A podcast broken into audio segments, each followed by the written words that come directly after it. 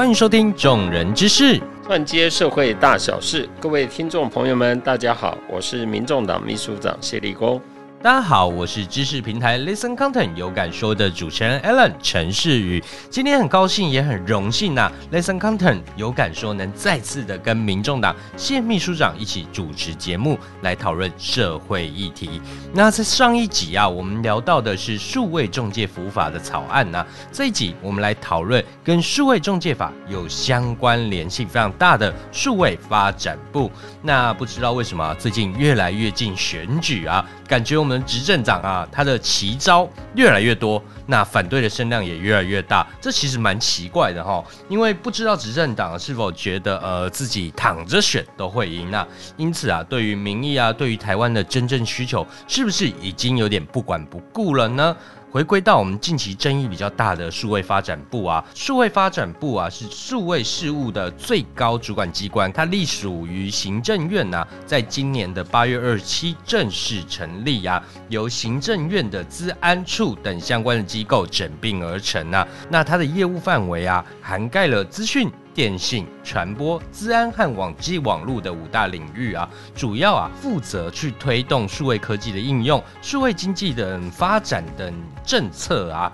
那我们一直在思考啊，呃，数位发展部它挂牌成立以后啊，员额编列竟然要到五百人以上啊。并且啊，依组织法它规定至少可以有呃几百名的约聘人员呐。而近期比较争议的，不外乎就是数位监控啊，再来就是我们所所谓的预算上啊，规划是非常惊人的。那像是租大楼花七千万，装修要花三千万，出国考察要花一千四百万。那这对我一个小公司的经营者，这可以说是天价的数字啊。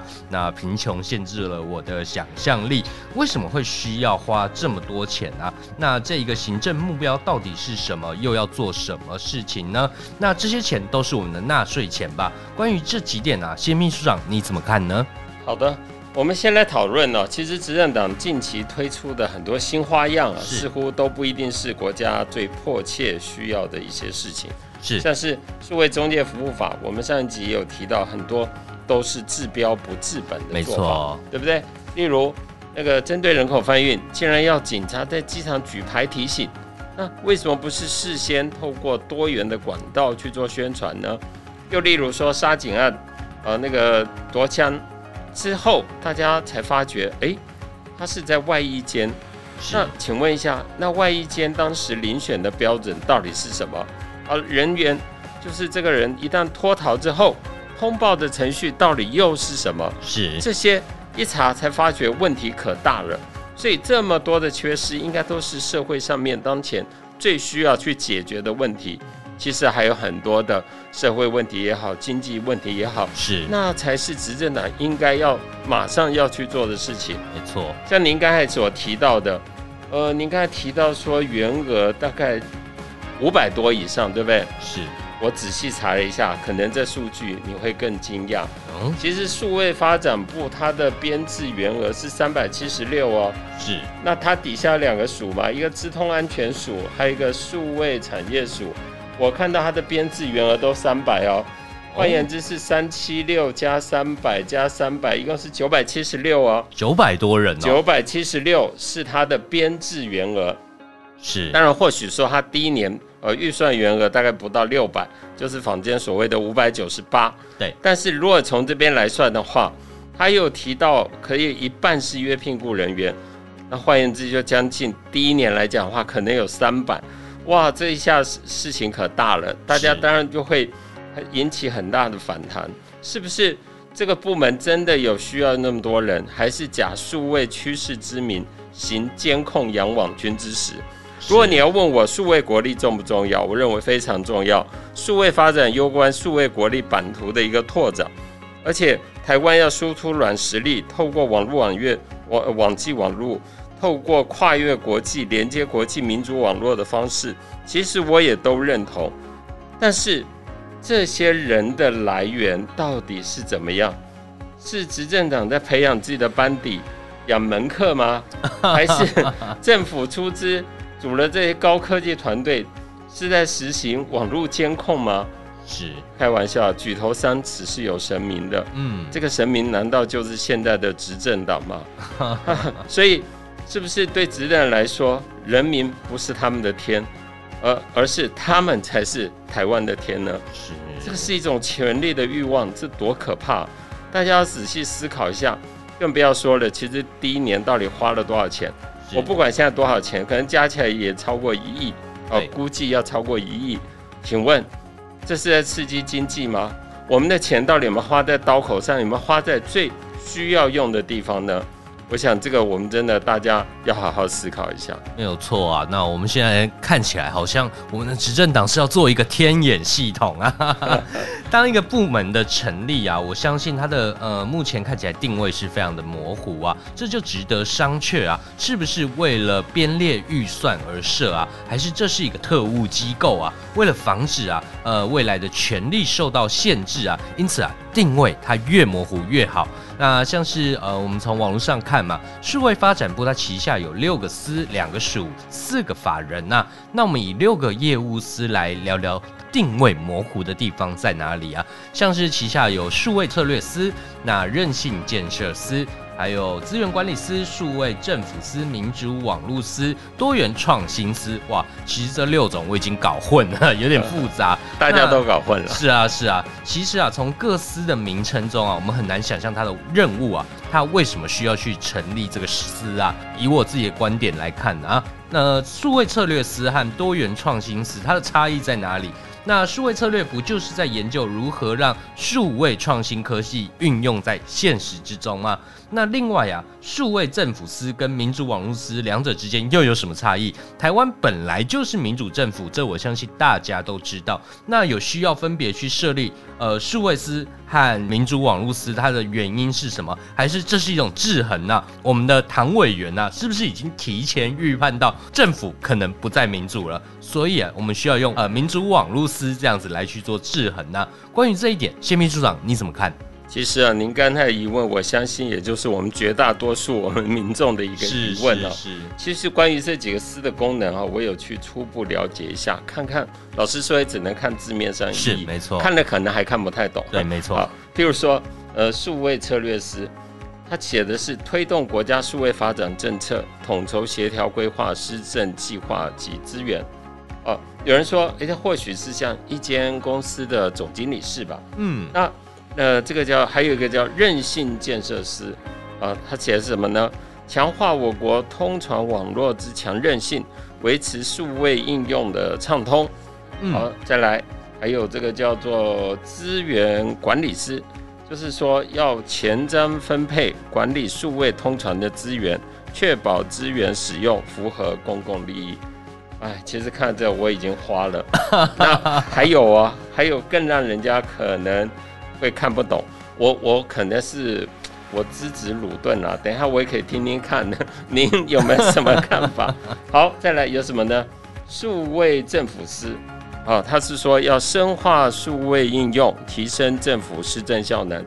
好，再来，这厉害了，民主网络司，参与国际数位民主网络，增进我对国际社会之贡献。是啊，这个这这里面哈、我我看到的这些，其实中文是很妙的哈、是是是，深化深化啊，呃，什么深化，还是说要深入？要多深入？深入到政府可以介入私人的对话吗？哦哦，我我认为这个其实很需要讲清楚。再来啊，增进我国对于国际社会的贡献，怎么样的贡献对台湾是有好处呢？是没错，其实这都需要大家来说清楚啊。我嗯我相信很多人是不了解的哈。嗯那各位也晓得，我我我们有位立法委员叫高虹安，是他他应该算科技人吧？是哎，他都讲了，没有人听得懂唐凤部长在说什么。多元宇宙，这这个这个是什么？对，那个还有一个多元宇宙科啊。那好，唐凤也有解释啦。唐凤的解释其实也很妙哦。我看到媒体报道，他说希望通常创新是科技来配合社会价值，而不是社会配合特定的科技，变成只有唯一元宇宙。哇，这了不起了！我相信应该很多人都听不懂了。是所以这个所谓的元宇宙啊，这个这个这是很有学问的。是，呃，就是因为有这么多人听不懂，我我想这是不是表示他很有学问哈？呃，哎，很人 很多人说哈，你你对社会大众来讲的话，应该要贴近人民的生活嘛，没错，不是每个人都懂这些，嗯而且你要花这么多钱，呃，甚至人家说要养那么多黑官还是网军啊，到底要做什么？是，唐凤也解释啊，民主网络是不只是有国际合作，也有分散式自治数位服务。哇，我听、我看到这又是什么？网民都是一头雾水。当然，高虹安也还是说不知道他在说什么。是，所以呢，唐凤最近呢还有一个很了不起的，唐凤被封为了奇异博士啊，所以他就自鸣得意，他这个是非常厉害的。是，也没有人听懂他在说什么。所以其实我讲了这么多啊，我相信观众可能跟我也一样啦，听众朋友一定也无煞煞啦，是也不知道在讲什么，这六个师到底在干什么。所以我一直强调，其实执政党不要一直玩文字游戏没错，啊，不要用那些文言文或者那些什么多元宇宙什么那些听不懂的话。我我们其实我也有去看数位发展部它网站上面的施政重点，不要讲太多，嗯他洋洋洒洒写的很多。是，他其中第一点就是说，推动国家数位发展策略，统筹规划协调施政计划资源。好，下面有分点解释哦。好，他也讲到要统合推动我国数位发展，以愿景引领规划施政蓝图。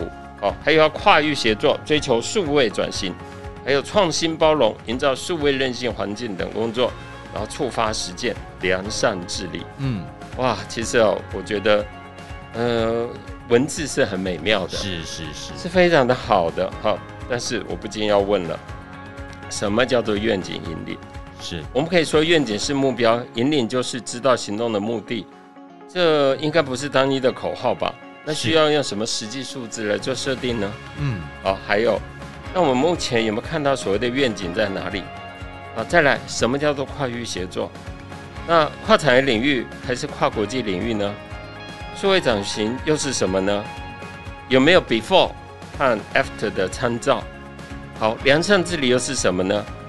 天哪，这些都需要逐一去检视，是的，因为你们花是台湾人民纳税钱哦。没错，对，所以我相信绝对有义务要向全体人民要仔细而且清楚的说明，每一笔纳税钱都是大家辛苦赚来的，上缴给国家是一种义务，更是一种期待，期待台湾更美好，嗯，而不是不明不白的不见。几千万这样花下去，我是非常怀疑执政党是否心安理得啊。没有错，那我们不禁去怀疑啊，这么一大笔的预算编列啊，是否会不会去浪费我们的社会资源呢、更担心的是，当一个部门的定位它不明确，它到底要做什么事情，实际的明确目标到底又在哪里啊？有没有一些权力失衡时的制衡机制，甚至啊，有没有办法去防止啊图利的行为产生啊？它这些都要去一个一个去检视啊，而不是那种强硬的过关呐、甚至提一个没有人听得懂的多元宇宙观念呐、那我认为成立一个新的行政机关呐、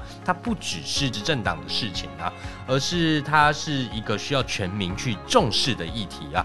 如何让全民认可啊，共同监督啊？希望行政机关啊，它能给出一个解释方案，您说是吗？呃，是的，其实呃，刚才您也谈了很多哈，我觉得我们今天在讲是，呃众人之事嘛，数位发展部当然是一个众人之事，可是他的从约要聘那么多所谓的没有任用资格的人，再讲通俗一点的话，很多人说这就是黑官。当然我，我们也知道哈，我们不能太传统的观念来看待事情，有的时候。呃，有一些约聘雇人有他的一些专业，是，啊，我们以他的经历来做参考，这当然是一个选项。嗯但是我们希望现在政府要得到人民信任，必须拿出让别人们信任的这些条件以及更具体的一些说明。是，呃，其实这让我回想到，我不知道你有没有看过乔治·欧威尔写过的一本算政治讽刺的小说《嗯。一九八四》。嗯，在呃那那个呃他的写的这个书里面呢，呃，他其实提到了一个部门叫做真理部。真理部，对。嗯其实呢，它就是专门制造假新闻的部门。好，但是那为什么叫真理部？对，所以就在它的呃，你去 Google 一下，呃，其实是可以看得到那一段。嗯，那真理部呢，它的主要负责大概就是根据的现实还有宣传的需要来改写历史的文献啊、报纸啊、文学的著作啊。不过，呃，这个他所谓的冠以真理哦，当然它有反讽的意味。是，它更深层含义应该就是说，如果我们用强权哈，用这种。比较人为的方式去强行伪造所谓的真理哦，嗯，这一定是会被人民所唾弃的。是，所以嗯，其实回到我们讲到政府的组织架构，以前我们最早有国科会，后来改成科技部，现在科呃科技部又要把它改回原来的国科会的这样变来变去，似乎就是为了这个数位发展部啊要把它建立起来。对哦，那令人不解的是哦，与其你去创造一个数位发展部，当时为什么不在科技部底下成立一个，譬如说叫做数位发展师？你也可以在行政院底下设立一个呃什么数位办公室之类的。没错，这个其实坊间都有人来做讨论。嗯，那呃我们现在有时候号称老大哥随时在你身边，蔡英文他所做的这些事情。难道就是要老大姐随时在我们身边，在看着我们，在盯着我们吗？是哦，我真的很怀疑，我们的政府是要走向这条路吗？是是，所以无奈啊。对，这让我想到中国剧啊，《大明王朝》，好像你随时身边都有锦衣卫存在。那 会不会未来台湾会像大陆一样？随时的路边的一只监视器都可以记录你的行动，记录你的个人资料。那这个是我们必须去警示的地方，对不对？是的，因为其实监视器当然有它的功能，尤其在侦办案件，的确我们都是需要靠那个。但是我相信不是透过那个来监视人民的作为，也不是透过中介服务法或者说数位发展部。呃，包包装一个美丽的名词，包装一个很难以拒绝的理由。却是不知道行什么监控之时，是啊，我觉得那才是台湾社会很可怕的一件事情。没错，所以这也是我们一直要去做在众人之事节目里面讨论的社会议题，也希望全体人民或听众朋友们跟我们一起重视啊。那感谢大家今天的收听啊！想知道更多台湾永续发展的关键知识吗？请一定要持续锁定我们的节目哦，让众人之事一起串接社会大小事。我是。民众党谢立功，我是 Lesson Content 有感说陈世宇，我们下次见，拜拜，拜拜。